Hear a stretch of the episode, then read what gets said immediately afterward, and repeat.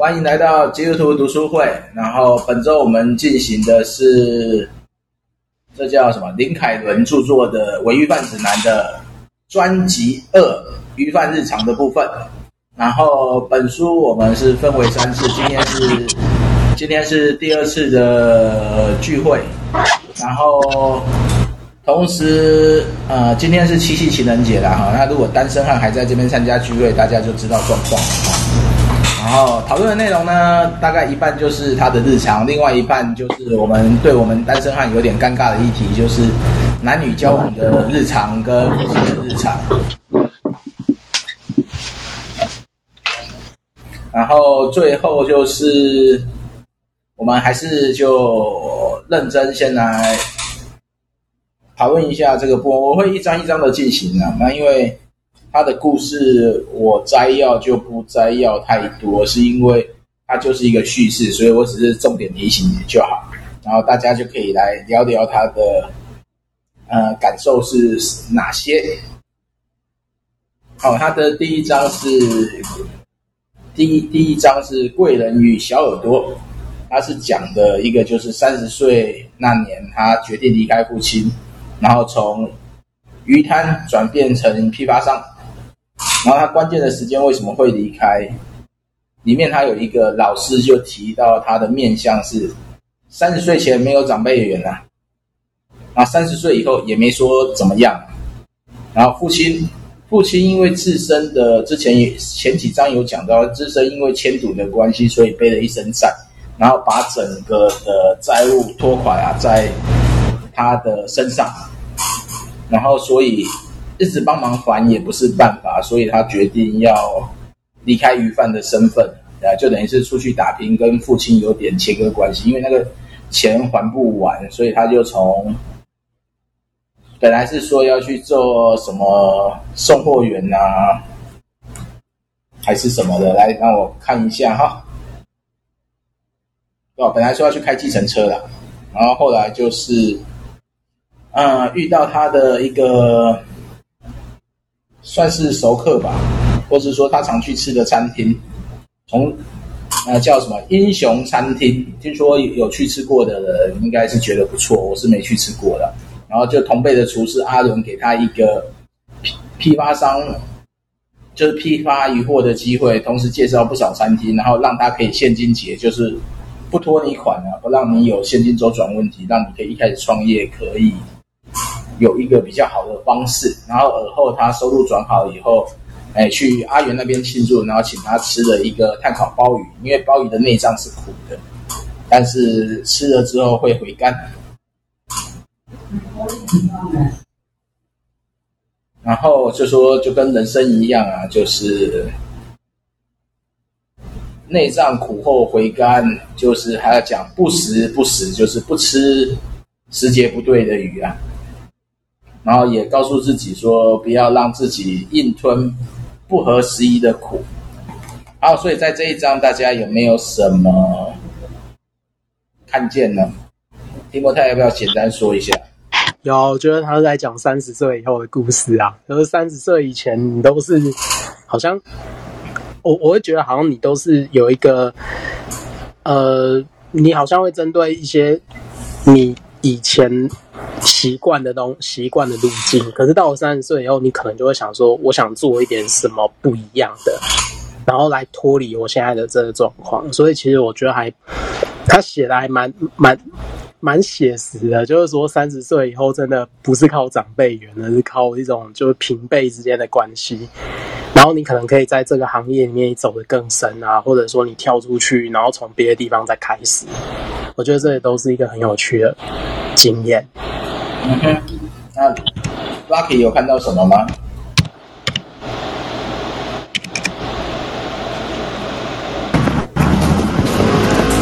？Hello，Hello，有听到？听得到？哎呀，听得到，听得到。哎呀，好，哎，我这个我是比较是看到这个书名哈，那个喂鱼饭的指南，喂鱼贩子。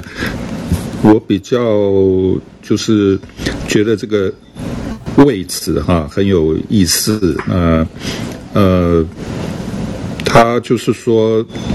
一直在做鱼贩，从小就在那个鱼市里面长大哈，然后祖孙三代都是这样子在过日子，然后但是他不不喜欢那个工作，可是他从小就在那个环境里面呃生存啊，然后长大想要摆脱哈，还是摆脱不了，所以他一直在做鱼贩，在鱼市里面呃工作，但是呢，这个工作。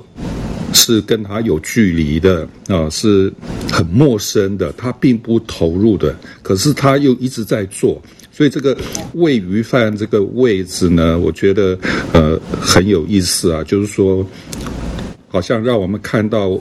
我们人自己跟自己的工作之间，哈，是有距离的，啊，是其实是有时候是很疏离的，啊，是分开的，甚至于是陌生的。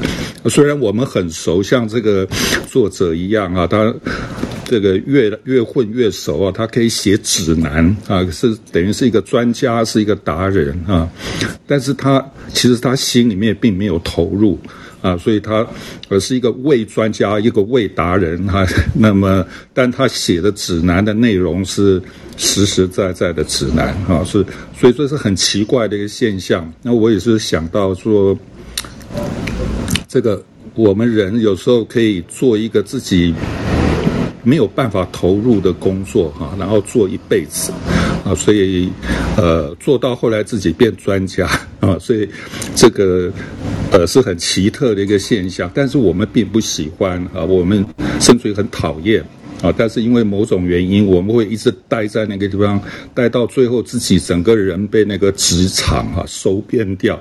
那像这个作者就是这样，他千方百计，他就是很抗拒，抗拒啊，抗拒到他最后自己结婚生子也没办法抗拒了，慢慢就默认啊，就被这个职业给驯服掉了啊。最后他就到最后感觉他也就认同了哈、啊，所以可能他自己生的小孩最后也会跟他一样。重新再来走这条路，所以他就说人一开始抗拒，他最后被自己的职业给收编掉。啊，他就变成那个那个这个这个人叫林呃林凯伦嘛哈，这个 凯伦就真的变鱼贩了，就不是不是喂鱼贩啊，他是真鱼贩，到后来会被被这个职职场给收编掉，所以就是这样的一个现象。那。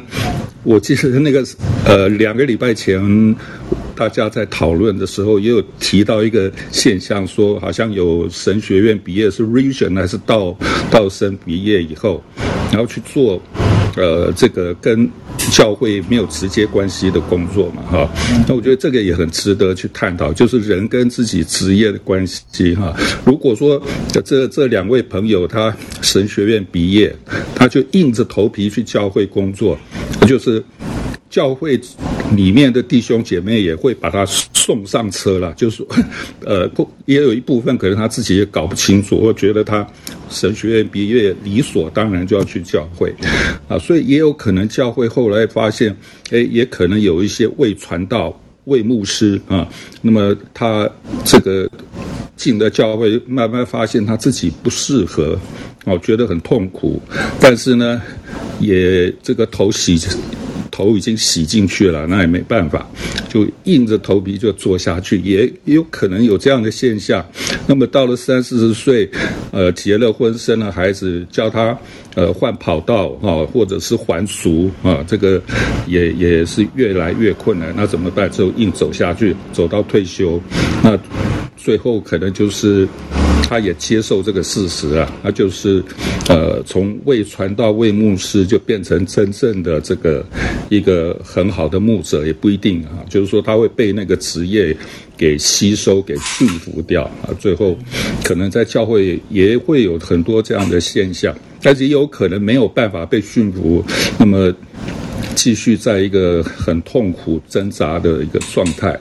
我在看这本书，就是从这个书名上可以这个感觉到，它很明显的让我们看到人跟自己这个职业哈、职场之间之间的一个拉扯的的一个关系哈。我特别看到他的照片很有意思，我自己在看他里面夹的这些照片哈，我觉得他不晓得各位就我看的时候觉得他这个照片，他好像在告诉我们说。他不是真的鱼贩啊，他是好像去那里打工，或者兼差，啊，或者是代班。感觉他那个表情，他他的那个 pose pose 出来的那个 pose 那个姿姿态啊，不像是真的鱼贩。好像那几张照片就是要告诉我们，他不是那里的人啊，他。他是在那里暂时在那里工作而已，但是虽然这样，我们看书就知道他就是就这样也做了一辈子啊。就是说，诶，这就是一个让我感觉到我们人跟自己的职业的关系。我如果有一个人他可以一辈子都做自己很喜欢很喜欢的工作，那这是我感觉这是莫大的福气哈。能够这样子的话，那是最好的。这是我的感想。好，你你你一次讲到太多了，我们本来一张一张来就好了。我讲到整本去了。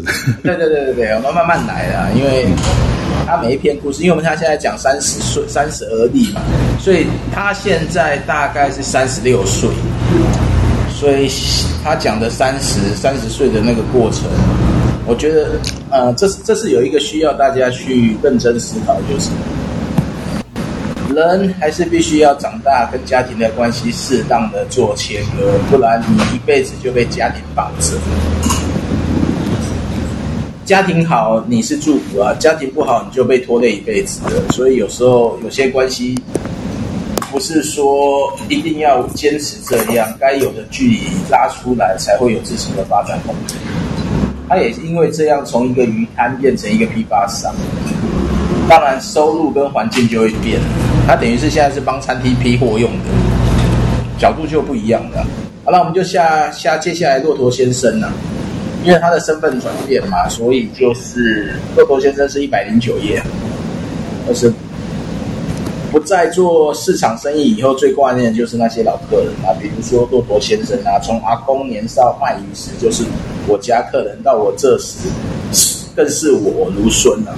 我觉得他写这一这一段的时候比较有一点感慨啦，就是说这些是熟客的关系，人家也不是为了你价钱高低，就是像亲人般为了照顾生意嘛，所以工作转换呢，就再也不会遇到这些熟悉人情味的这些客人，也不再是这种摊商的身份，面对的环境就完全不一样。但是他偶尔书中有提到，他偶尔还是会回去。他当初的鱼摊那边看看这些熟悉的客人，然后他也记得这些有个骆驼先生特别喜欢买赤松嘛，买赤松原因就就是就是因为赤松的味道特别，对他来讲特别甜，有虾的味道才是鱼呀。然后就是带着鱼虾的甘甜嘛，然后如何如何才能提供。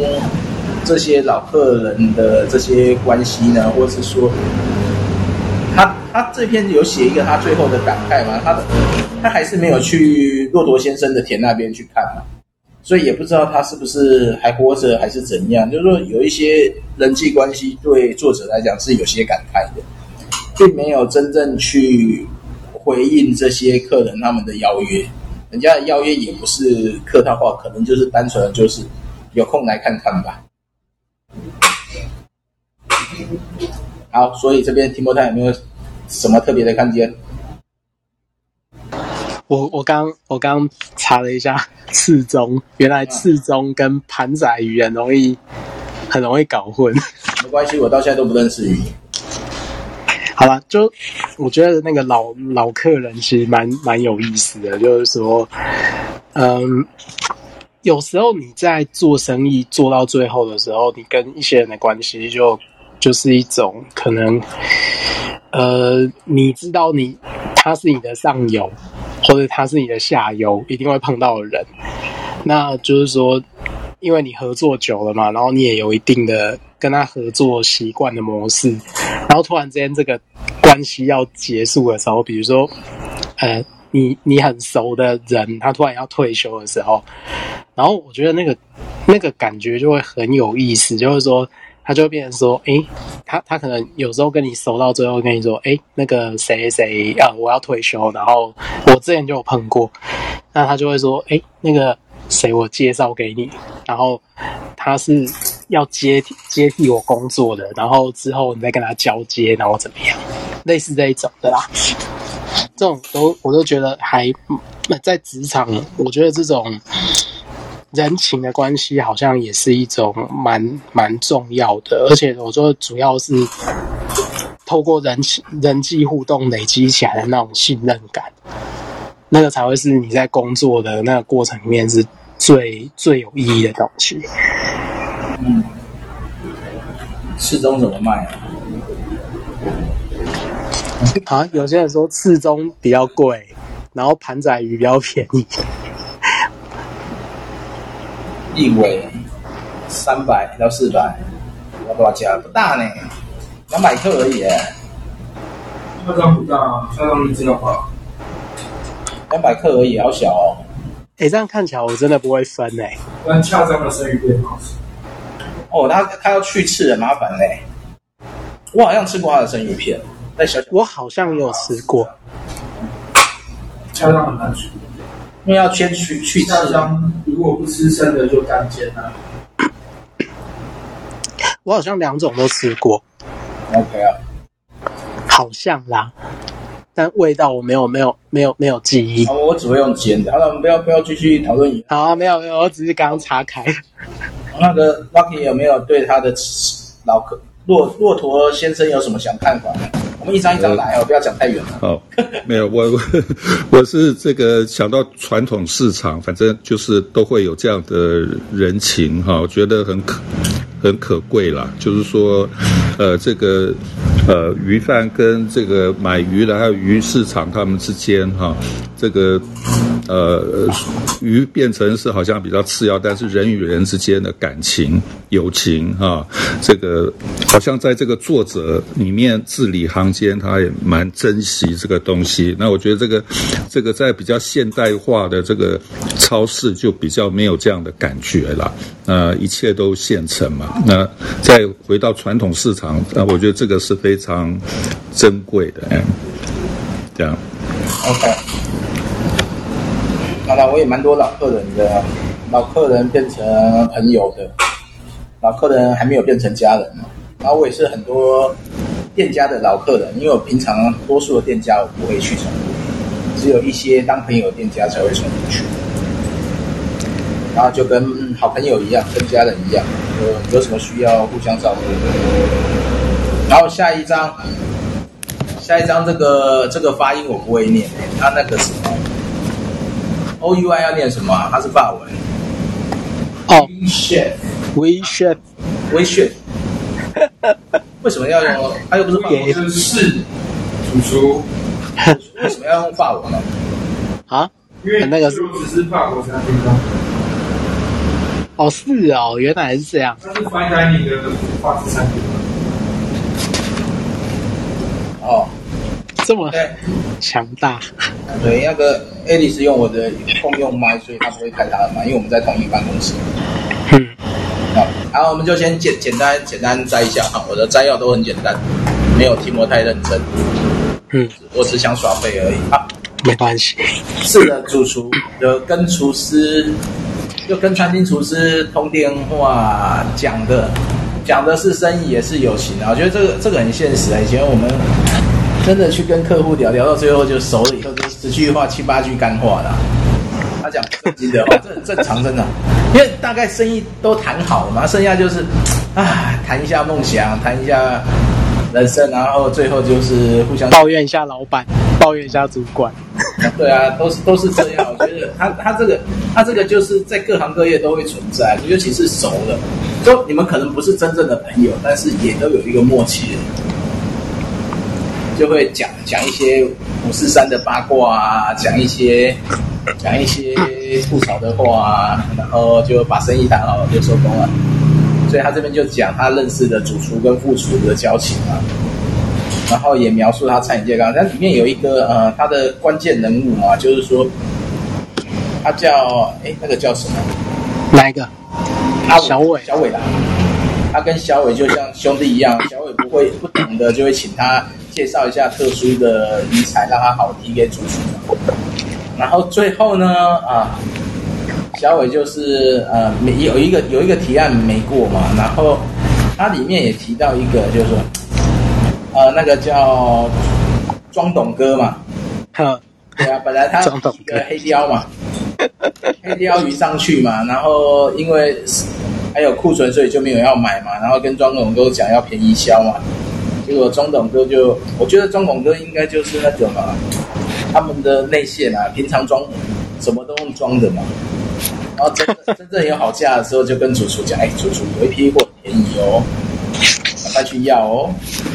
这里有一个好的，这批货存的。对啊，就跟你讲啊，来，所以最后就拿了。然后，然后小伟就有一次就说他不做了啊，谢谢刘哥，然后跑去开意大利面店。哇！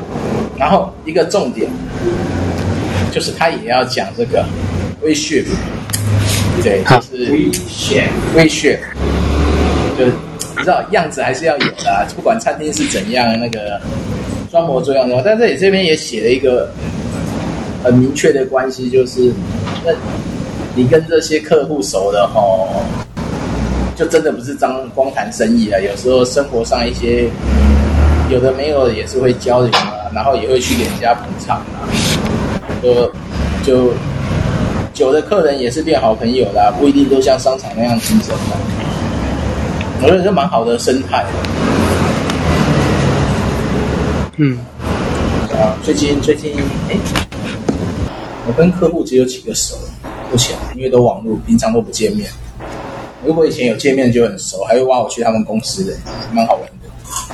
啊，这一段有看到什么重点吗？装模作样很重要哦。哎，对。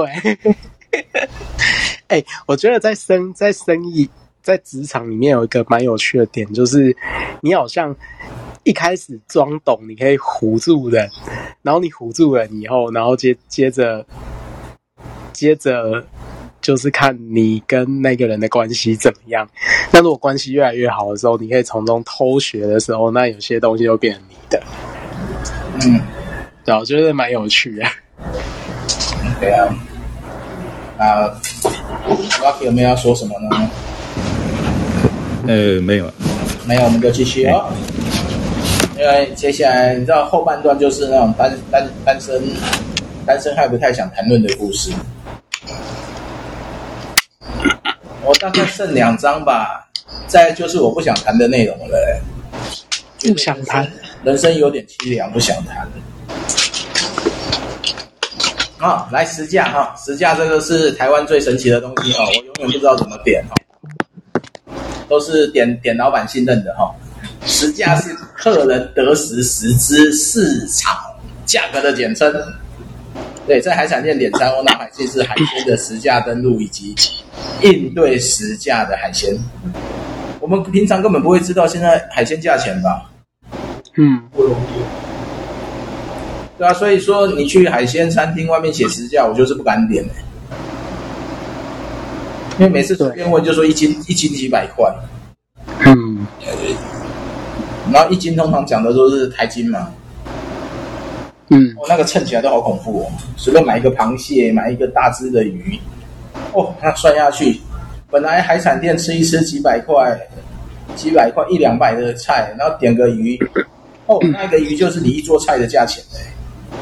吓死我了嘞！我到现在都不太敢这样点。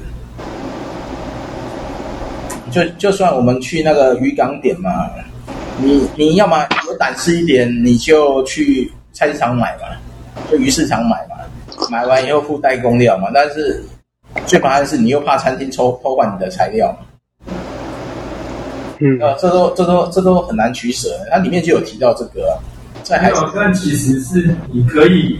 那如果跟你讲说一台斤五十块，你就请他现称啊，一定是现称啊，但是也有假称啊。其实，在香港也会遇到哎、欸，台湾也会假称的。嗯对啊，我在香港就遇到，什么东西都很贵，贵到吓死人。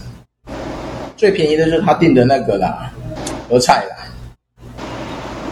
然后合菜就是他自己固定的库存菜，他自己批的货，所以他这边就讲，他你看他这边就讲到家人家人到海产去点嘛，你就知道他完全不想点嘛，因为他知道这些海鲜多少钱嘛，然后龙虾多少钱嘛，然后你看这波龙到底呃圣诞节前后不要吃嘛？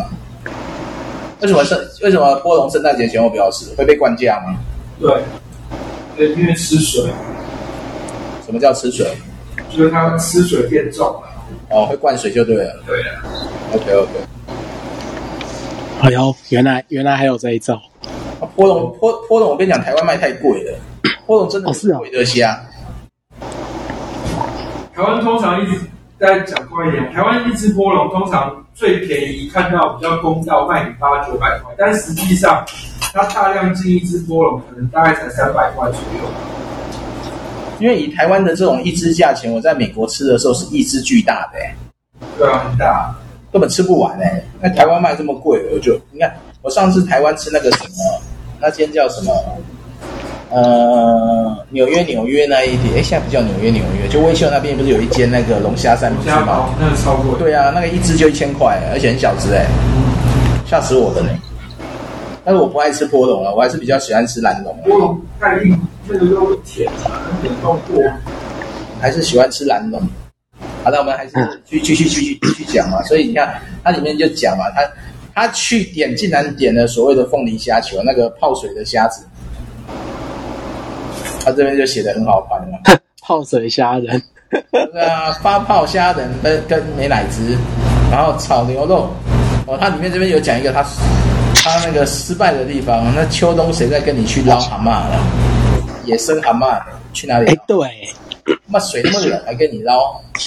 嘿呀、啊，他就就讲了一个他不小心失误的失误的地方了。但是真正真正你去点，我就觉得这就是点店家的信任啊。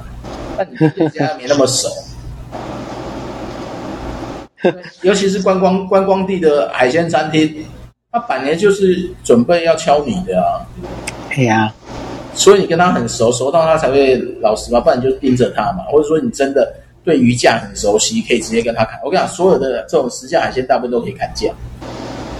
对啊，对啊，但我又不会太会砍，所以我出去吃都特别贵。与其这样，就不如吃他菜单上的就好了。不是我们之前去那个那个什么渔港那边的时候，他说。就是过年的时候，嗯，没有，他是我他他吃的全部没有实价啊，全部是冷公开价，对，这种店最安全。对，哎，对啊，然后他然后他每次都跟你说，比如说那个两千块，他都跟你说二十万，嗯，他是故意加价，他并不是真的坑你，他是讲吃的很爽啊。嗯，我们今天就要要拿三十万哈，啊，要洗碗哦。对啊，我觉得这个 OK 的。对啊，蛮蛮好玩的老板。所以实价这件事，他这边就有讲嘛，实价就是台湾那个嘛，不能说的那个嘛。嗯，对不对？十大十大迷之事嘛。那好像不是只有台湾实价啊，那但没有到有华人的地方就会有实价那种。到马来西亚去也是会有实价。所以就就是店家店的店家做地海价，他要便宜卖你也是可以啊。嗯。嗯，不知道。哎，那其他国外的海鲜不会有实价吧？会啊，马来西亚也会有啊。我我说不是华人的，是在外国的地方。澳洲不会有，澳洲就是一只多少钱那点。哦，对，我觉得这样最干脆，你就直接标价出来了，实价也可以标，又不能标。有本事就标嘛。你每天换价钱，我都没意见的。真的？对，我觉得，而且不然就是网络网络上有没有这种公开实价，就是说今天什么鱼多少钱？哎，我记得好像以前好像有 A P P 有有做这个，但是这个会牵扯到这个这个是当天渔获还是非当天呢、啊？我不知道他从哪一个公开网站抓的，那蛮有意思。但但就一段时间之后我就没有来追踪了，因为它更新的很慢。哎，不重要了，鱼鱼鱼价是每天都在变的，每天的船有捞到什么就，就像这几天的鱼价一定贵的，渔船不能出去的。嗯、对啊，对啊。啊，所以这边这边没有其他补充，我们就下一张了。好，哦，Lucky，如果要补充，我们空空档的时候你就直接讲话了，我就不特别点名。OK。啊，然后在职业病，我觉得职业病这个哈是大家都需要注意的啦。职业病多数都可以预防啊，不是像他一样说所有的鱼贩都会有腰伤啊，就所有建筑业都有腰伤，这这是一样的问题啊。因为大家为了方便，为了拼那多赚一点点钱，把自己伤到了，其实不不值得，然后，所以他这边就讲，没有一个鱼贩不曾伤伤过腰，职业病久了，病也变职业了。嗯，这这个其实写的有点悲观啊，但你要看它里面就讲啊，邱邱伯的腰不好嘛。对不对？没办法紧直。问题是他阿公的姿势就标准呐、啊，活到了现在也还是直挺挺的啊，因为他知道怎么搬东西嘛。对，每个职业都都都有需要注意的点啊，就是说，不管你说电脑业也是啊，你必须要看重你职业的那个知识问题，还有他哪边会带来不良的地方，都要去做调整啊。每一个职业专注久都一定会有它的特特例，但是它也是可以预防的，只是预防就是麻烦，你多一点麻烦，你就可以让自己健康一点。所以他这边有讲，他自己也知道，问题是久了以后就放弃了啊。有带护腰的时候会记得啊，没带护腰就忘了啊。哎，不是搬东，不是搬东西的时候要要蹲下去搬吗？他这边就讲，他阿公就是深蹲啊。啊，对啊，对不对？他阿公没事啊，所以就告诉不是所有鱼患都是啊，他阿公蹲的很低啊。我我以前我以前在出版社要搬书的时候，我也是用深蹲的方法在搬，然后就有人会说念白痴，然后就说这样搬腰才不会闪到啊。嗯，深蹲才不会闪到啊，这很正常啊。对啊，而且你看很舒服的搬很重的东西，而且你的腿肌肉会会发达啊。对，靠腰哦，那个那个那个姿势完全错误，整个脊椎就伤到了。没错。因为他是觉得用腰当杠杆嘛，那其实是不是正确出力的？要用屁股当杠杆。我跟大概只要超过五公斤以上，你都是要用蹲的呢。没有是只是搬十三公斤就完全不行了。没有是任何重量都不能都不能让你用腰去拉上来，不能用拉的啊。说就说如果你超过你的基本配重，你不要忘还有是你身体的重量要加进去啊。对啊。所以他只是拿了十三公斤就就伤到腰了，这这是一个问题，就是在于他没有去注意到他的健健康。我跟你讲，就像我们做电脑业也是啊，为什么我常常盯我们同工手肘一定要有支撑点，不然你早晚肩颈会出事，会有五十肩。手肘一定要有支撑点，滑鼠手臂一定要手掌一定要靠着。然后我会买高解析度的滑鼠，就手不用动太大，就不会有那个什么那个叫什么穴道炎了。晚睡到，晚睡到，对啊，这个这个其实都是有有它可以预防的啊。然后一幕也是要适当的，当当当，就自己自己要保护自己啊，不是每一个老板都会去保护你啊。但老板可能会嫌你给归给管嘛，但是身体是你自己的啊，何必在意老板呢？东西有完成，然后把自己的身体顾好，这是关键。所以我觉得他的职业病呢，他他没有没有好好去面对这件事啊。至于吃冰会不会伤腰，那是中医的讲法，西医没这套讲法的，所以我也不知道真假。嗯，好哦，对啦，腰痛的时候肌肉松弛剂是真的有用，一定要吃啊。但以中医来讲，就是针灸，针灸放筋啊。对啊。超有用的。我上次有一次那个，因为我的平常状况脚肌肉，因为体重重，脚肌肉都过度紧绷嘛，所以有时候需要放一放。那个放法哈、哦，去物理治疗就是戳你，就压你屁股啊，压到你痛为止。因为它是整个是腿肌肉的循环嘛，就是从大腿那块最大的肌肉帮你帮你按摩放松。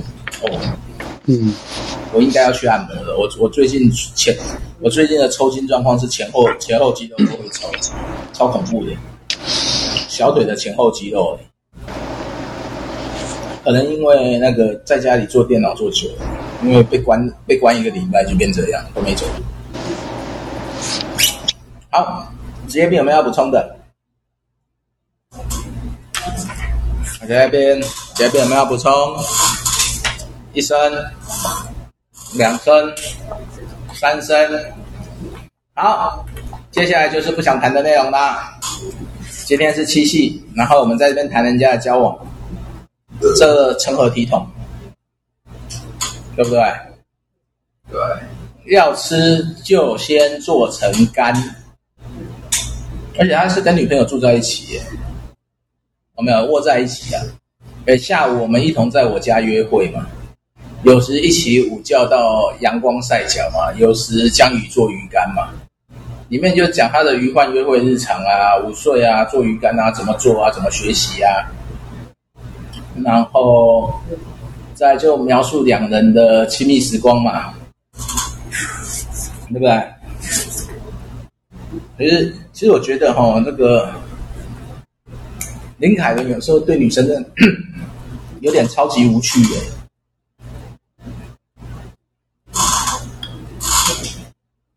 好，为什么？人家来调情，你就硬生生的把人家打回去，这样对吗？不是这样吗？人家女生跟你奶说想要做，想要做鱼干，然后你就自己跑去做，然后会不会吃东西？吃真的？吃煮的？吃什么？其实这些都很日常的事情啊，但这就情侣，情侣就是日常啊。但这些东西我不知道，因为我没有跟人相处过，我都活在自己的世界当中，我想做什么就做什么。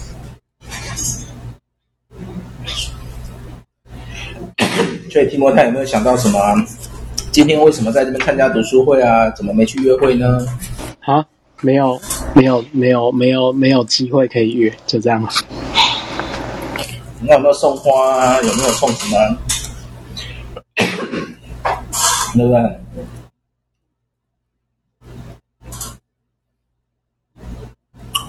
所以我觉得他这个情侣日常没有没有太特别，但就是他把他的日常生活写出来，然后呢就一起睡午觉，好日常哦。一起这个约会也蛮好的嘛，一起睡一下午，然后吃饭，蛮好的。什么事都不要做，还要做鱼干。我做鱼干是为了晚上吃啊，所以他就，但我觉得下一张比较好玩啊。这一张，我觉得这个女女这个女朋友她，我应该说给给林凯伦记忆的点就是，啊后面有两个吧，选鱼的选鱼的诀窍跟去海参馆的好日子吧。嗯，叫一个鱼贩休假还要去做鱼贩的事情，这不是故意，什么是故意？教你教我选鱼，是吧？那个很夸张。然后我觉得他这种是他的写法蛮好玩的。嗯，选鱼的秘诀，他就变成就是说，你看你教我选鱼嘛，那就，然后什么选什么，我就是鱼贩嘛，对不对？别起嘴来说鱼贩，然后说我就是鱼贩，你还需要学，你还需要学吧？这也蛮好玩的。就她男朋友或是她的老公就已经是鱼贩了，你你选选鱼的意义在哪边？他鱼直接拿回来就好了啊。问题是，老公拿回来鱼不代表是好的鱼，他舍不得吃好的鱼，好的鱼当然要卖啊。对，而且而且他女朋友要要吃的鱼又是特别好。但我觉得他这一章写的最好玩，就是他是从男女男女视角去写，男生看的世界跟他的注解，跟女生看的世界的注解是不一样的。对，因为一个只要叫他，就是用好的、好声好气的叫他，然后就会就会买。对啊，而且还很故意，我就觉得你们你们看到很多故意的事情，就是说最后那个他会去买的鱼贩嘛，他就跟他讲不要买嘛。虽然，但我觉得他女生的观点，他是不是有点污蔑女生呢？为什么？为什么？不知道哎、欸，为什么后面都要写一个靠背？啊？可能是他的习惯吧，还是怎么样？女女生的表达都要加一个靠背，是在靠背哦。对不对？我心想，这个这个女生也很也很很有个性的，也不错嘛。嗯，这是个靠背啊。哎，对啊。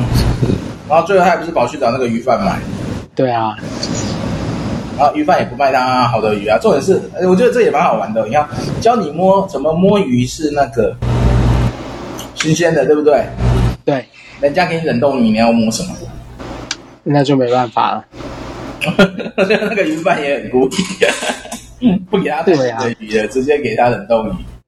啊，真的是，或许更硬，对不对？要有肉秋的感觉，没有啊，没有摸不到。啊，还有美女，你的鱼贩男友呢？对不对？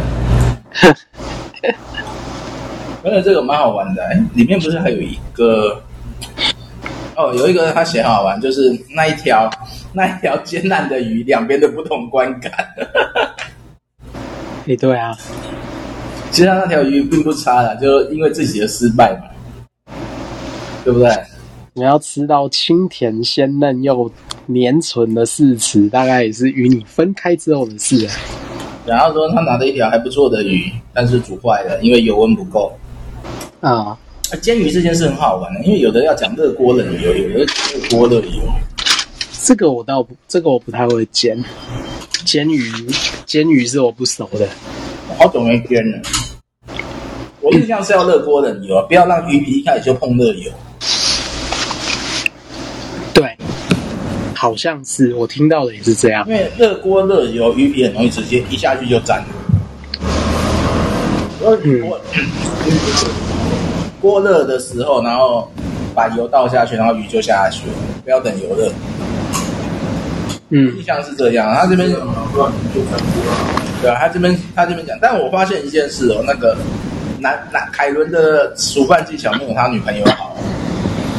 对，他没有，现在是老婆，他们结婚了，然后老婆哈，在里面其中一些钓鱼方式，但是刚刚那一条鱼，那条叫什么？刚刚那一条是什么？鲑鱼吗？还是什么？海头啊，是啥？海海头仔还是啥？不知道啊，查一下。帕头啊。那我们这是海参我还吃耶，我说是鱼。哎，我看我有看到，它是用海钓的鱼。嗯，海头帕头啊，帕头啊，帕头啊，野生村子的，那野生村子鱼。几贵？八三年啊，不贵呢。帕头啊，这二三年啊。啊，我在那个虾米世界啊，养殖的，哎，野生的，野台湾野生三百克，巴沙。帕头啊，用炸最好吃，不要用腌的。对，我记得帕桃花，是不是会拿来做那个，就是做鱼松？会，会会吗？会。哦，对，因为我们我们家以前有做过一次，因为它那个细刺很多，所以就是说它可以拿来就是做那种鱼松，然后到最后把那个都有人拿来做，对，他把它搅碎才行。对，人文去鳞去鳃去内脏，看起来不错。我我已经忘记鱼松要怎么做了，鱼松就是一直炒就好了。对啊。现在有自动炒的，它自动帮你滚。每包三百克，三百克会有几条啊？不知道帕头要多大。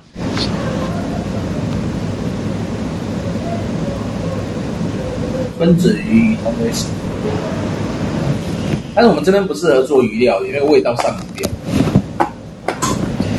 不要不要做不该做的茶事，我们就吃鲈鱼就好了。吃那种没什么味道的。哦，对。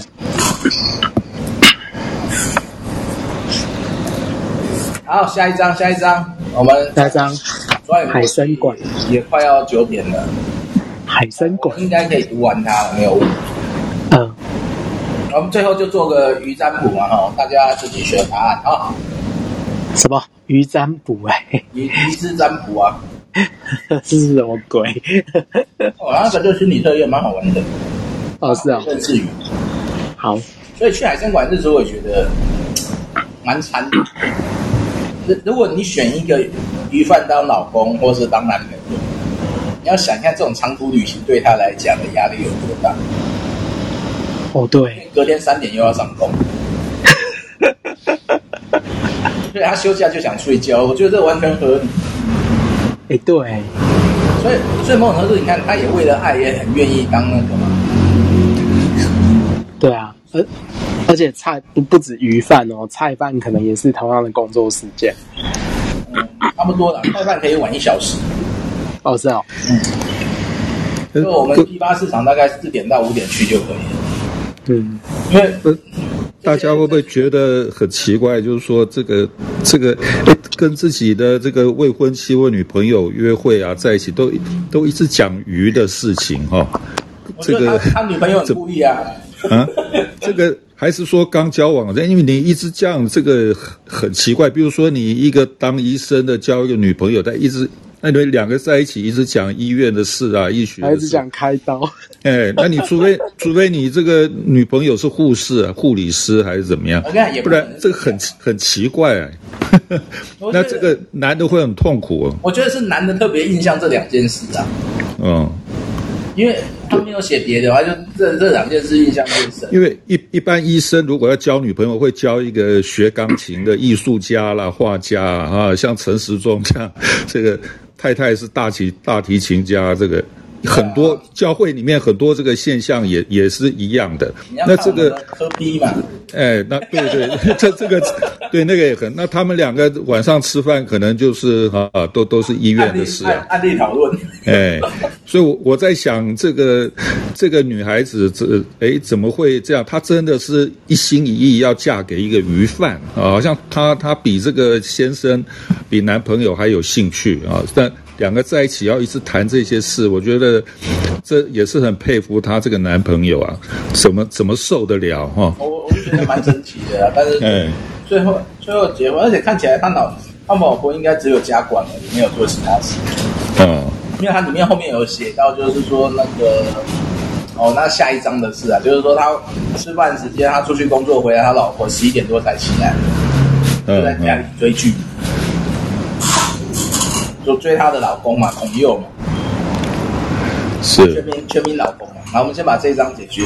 那我觉得去海生馆，他讲了一个很现实的东西。对啊，像我们这种真的，因为台湾其实是海洋国家，我们认识的鱼真的是少之又少了。没有认真认识过，所以我们对所有那种彩色鱼都叫尼莫嘛，管它什么鱼，嗯、看起来是热带鱼就叫尼莫。没有，呵 呵鱼有很多种。然后我说他这个写法，说我说他这边的写法全部都叫尼莫。全部都叫小丑鱼就对了。对啊，但我们还知道一些基本鱼的，不会乱叫的。小丑鱼就小丑鱼。啊，你们不是还讲了另外一只？另外一只叫什么？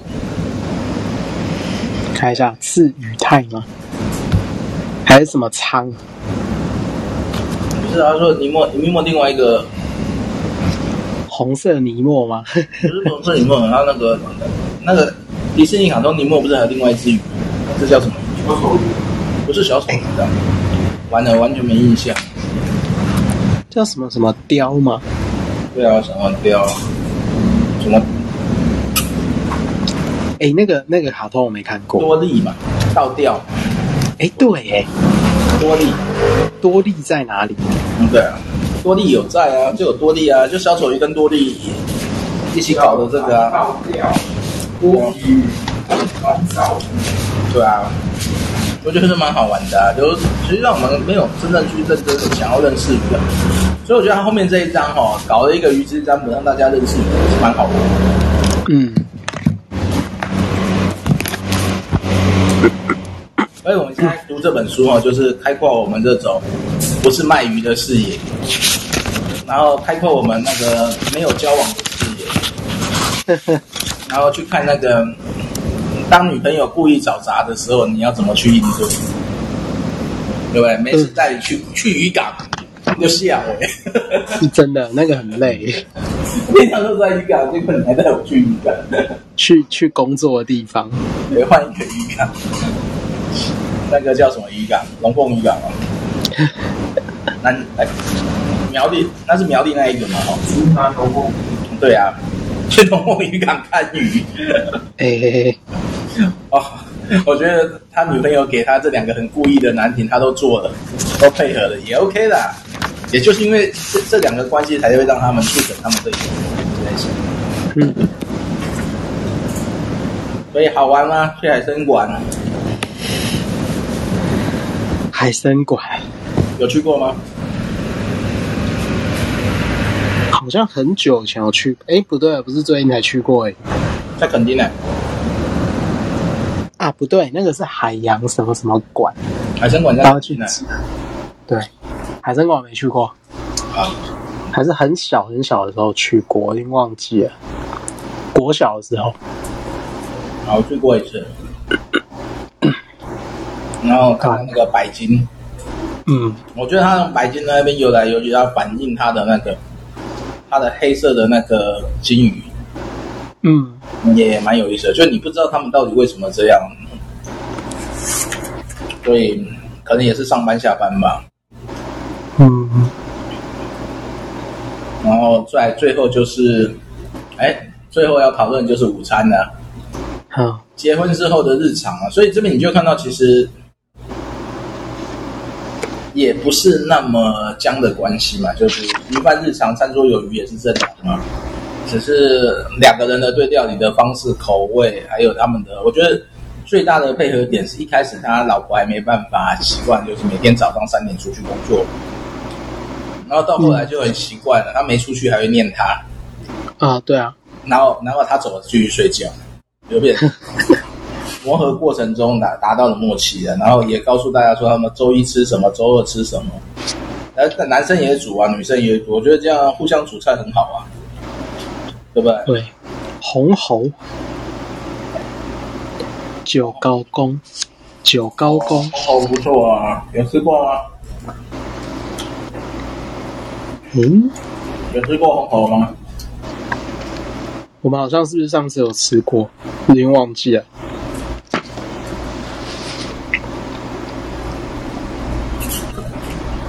红喉叫刺龟，气龟，好像有。哎，我们是不是有吃过气龟啊？南南澳南澳有家气龟啊，跟啊，鸡哈。对。然后我哪都唔知，黑的是爱蒙啊，那个叫问呢。昂搞昂，哎，那怎么念？红头台语怎么念？喉咙的昂熬。反正一般呢，一般就讲刺龟嘛。气龟嘛，对，气龟还好吃啊。哦，对啊，哎，它是哦，对，它是南澳捕的鱼吗？它是南澳捕的鱼，所以南澳有哈。嗯。然后刺龟其实日本人吃的比较多啊，因为日本人叫刺鹿啊。嗯。就是哦。刺鹿是日本的名字啊。他们会拿红烧，是哦，哪个鹿啊？刺龟啊，就是那个鱼。你不是他说刺鹿啊？日本叫刺鹿。哦，是啊。哪个鹿？呃，我去。哦，我看到了一个鱼，一个鹿。对。它的标准名称叫刺鹿啊，只是我们称刺龟啊。哦，刺鹿。啊，叫红喉呀。红红鲈，对啊，红鲈啊，红头啊，哇！所以它是日本及中国东海、黄海等鱼的。那为什么跟东岸有关？东海？不是啊，东岸太平洋啊。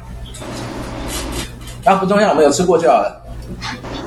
它的鱼头好吃，鱼头好吃啊！我还记得我昨天吃鱼头的，鱼头好吃，吃饱居威。对啊，我们那天吃的那只多少钱啊？我们那我们那天那一只是大的，哎，不是吗？嗯，啊，又被牧师请。对啊，好吃哎，红喉好吃，真的，真的。而且那天鱼头吃的很爽，就是一一块一块把它分解，然后一块一块吸这样。所以什么时候再去南澳啊？我还有那个东西要送给牧师啊。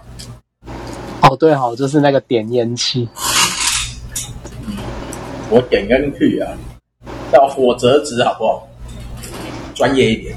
专业，我不专业，我要用点烟器。火折纸，火折纸。好，我们来到最后一张。好，我们我们我们就不讨论它了，我们就直接来问问题了。预知占卜嘛，哈，我们现在九点零五分了。来，我们自己自己选答案，我来念问题哈，反正你们也不用看了。第一题，喜不喜欢吃鱼？不喜欢的就不要做了哈。好，喜欢的我们才有下面哈。好，然后下一题，来大家自己选哈，我就念下去哦。会吃四目鱼的多次背鱼吗？会。会吃虱目鱼这种多刺背鱼？会啊。背肉啦。哦，多刺背肉，对。嗯，会嘛哈？那就不用跳往第了，直接到第三题。第三题，能否接受处理分叉细致的九母梭、鲫鱼这类的鱼种？喜欢吃吗？OK 啊，我超会挑细致的，超会挑细的。会啊，会啊。哎，会就结束了。哎哎，我是海曼。哎，那就结束了怎么办？哎，那不会怎么办？我这样不会吧？对，我超会挑这种细致的。哎，对啊。哎，这个细刺，这个细刺有一个诀窍，就是我不，我不用诀窍，我就直接直接吃啊，吃完以后把细刺吐出来就好了。没有没有，我小学的时候发现的，就是我会这样子，就是它不是整整条吗？我会把整条鸡肉拿起来，然后用那个筷子从中间切开，然后切开以后，它不是那个会变两半吗？然后就把一半的肉拿拿起来，然后那个刺就可以。一根一根拔起来，然后就可以整块吃。我从来没有失误过。这个就是那个虱目鱼的吃法啊。对啊，对啊。剥开以后把刺拉出来就好。吃香鱼也是这样吃啊。对对对。那我而且这种我都直接咬，然后吐吃就好了。我现在是会这样啦，但是以前我都超懒的，那个太耗功了啦。没有，因为以前想吃整块的啊，然后就会把它剥开以后，然后刺全部。抽出来，然后要整块咬下去。先来说好了，什么时候去只有基隆吃海鲜呢？好啊，录完这本书不去吃个海鲜可以？真的？OK，要不要来吃啊？我们去基隆吃海鲜。哦、谢谢你们去。哎，我这个比较外行一点，我 我倒是那个刚刚你们跳过去了啊，前面那个海参馆那个哈啊，那个。你有什么特别？他他一一开始的时候，那个他那个女朋友啊，嗯，就说 你可以看看那些被你杀的鱼哈，活着的样子。那个 这个这个是很刺激的一句话，我不晓得这个这个作者听了有何感想啊？那这本书我们我们呃看到作者他那个。字里行间很多那个很有感情啊，就是说，呃，跟鱼市里面其他的同伴哈、同行啊，或者客户来啊、老客人啊，他都蛮有感情的流露。就是说，呃，卖不卖鱼那是另外一回事，跟人之间感觉他很珍惜那个，呃，职职场上的友情哈、这很特别，很很珍贵了啊。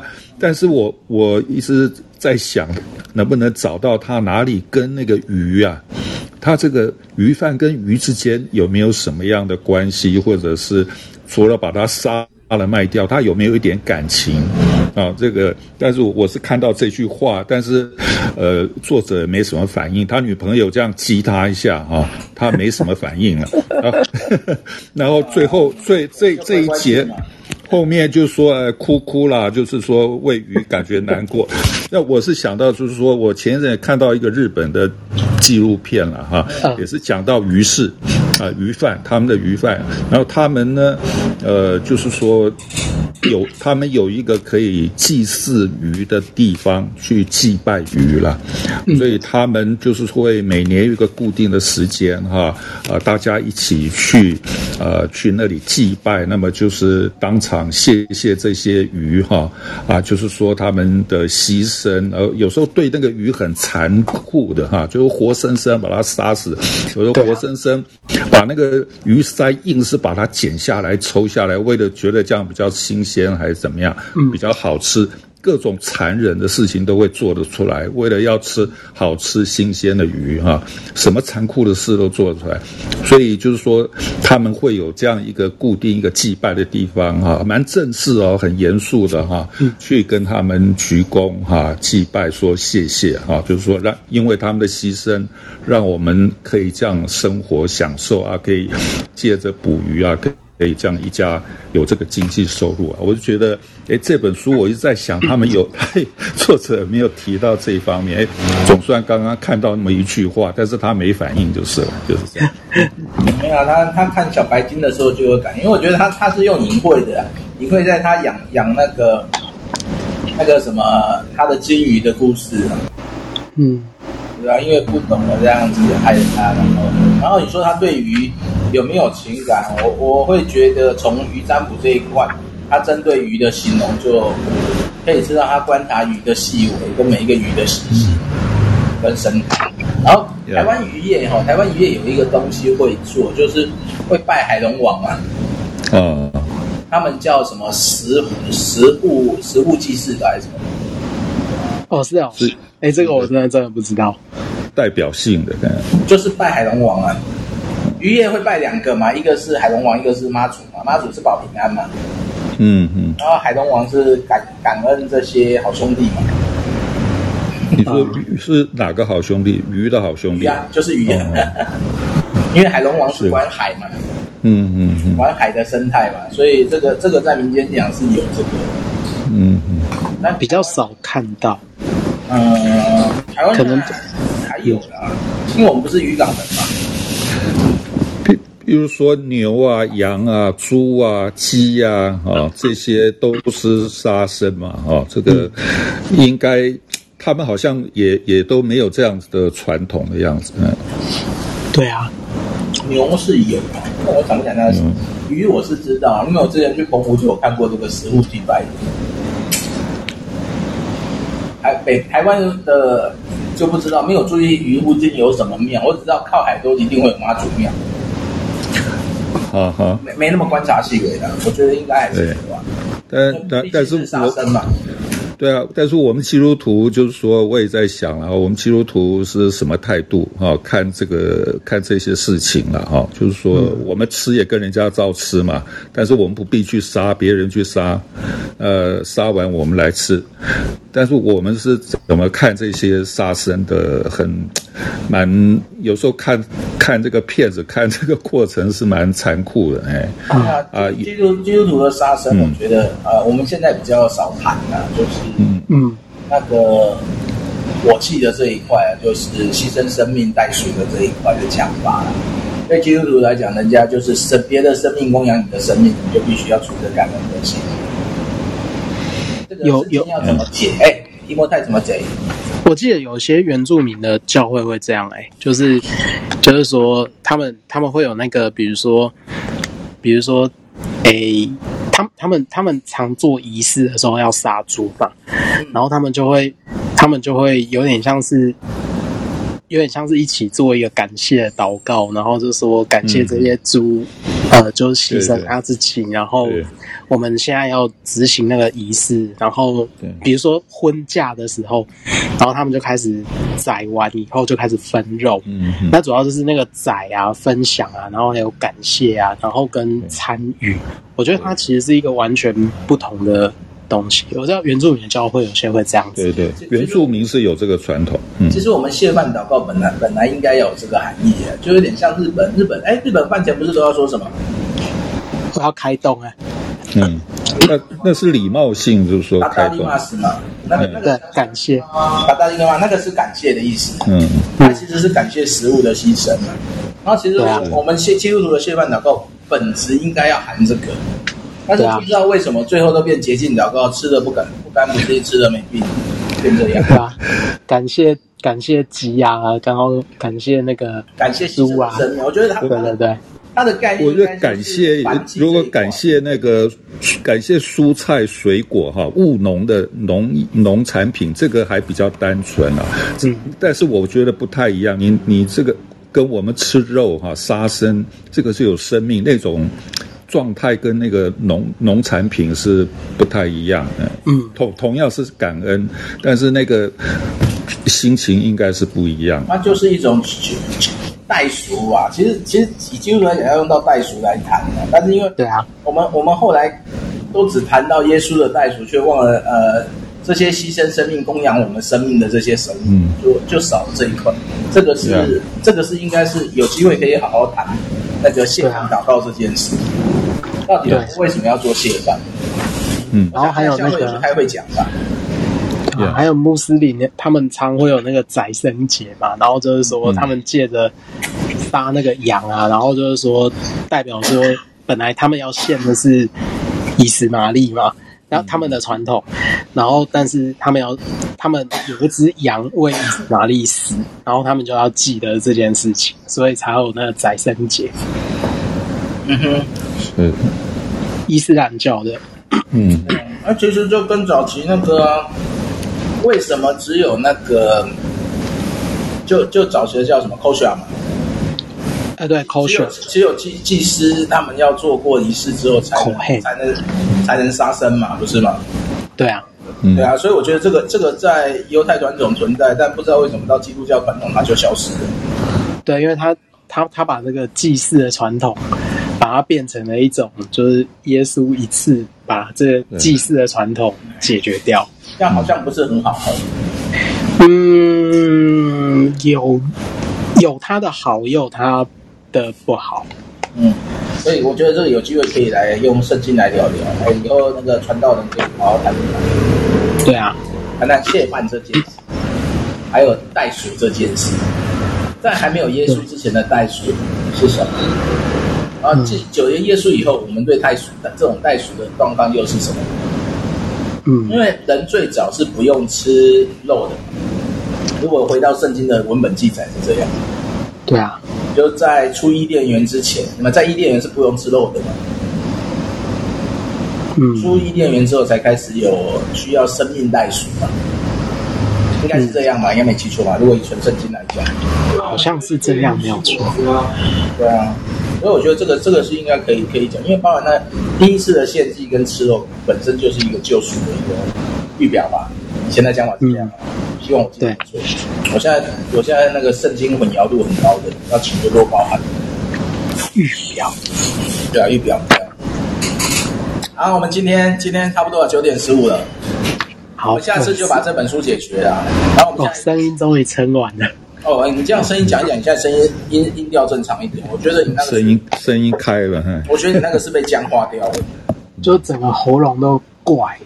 然后你现在让他，我觉得那个是僵化的，然后大概声带动一动，应该会越来越好吧。嗯，然后下一个就是刚刚讲的、啊，这个不想做鱼贩的人变成了三代鱼贩。阿公是鱼贩嘛，爸爸是鱼贩嘛，他也是鱼贩。对啊。搞不好第四代，嗯，好，我觉得有可能、啊，因为现在产业也没好到哪里，所以鱼贩在任何一个行业认真做也是不错的事啊。然后我们就下礼拜继续，啊、今天就到这边吧。OK，好，好，感谢大家，谢谢大家，谢谢提摩太，谢谢，好，谢谢大家。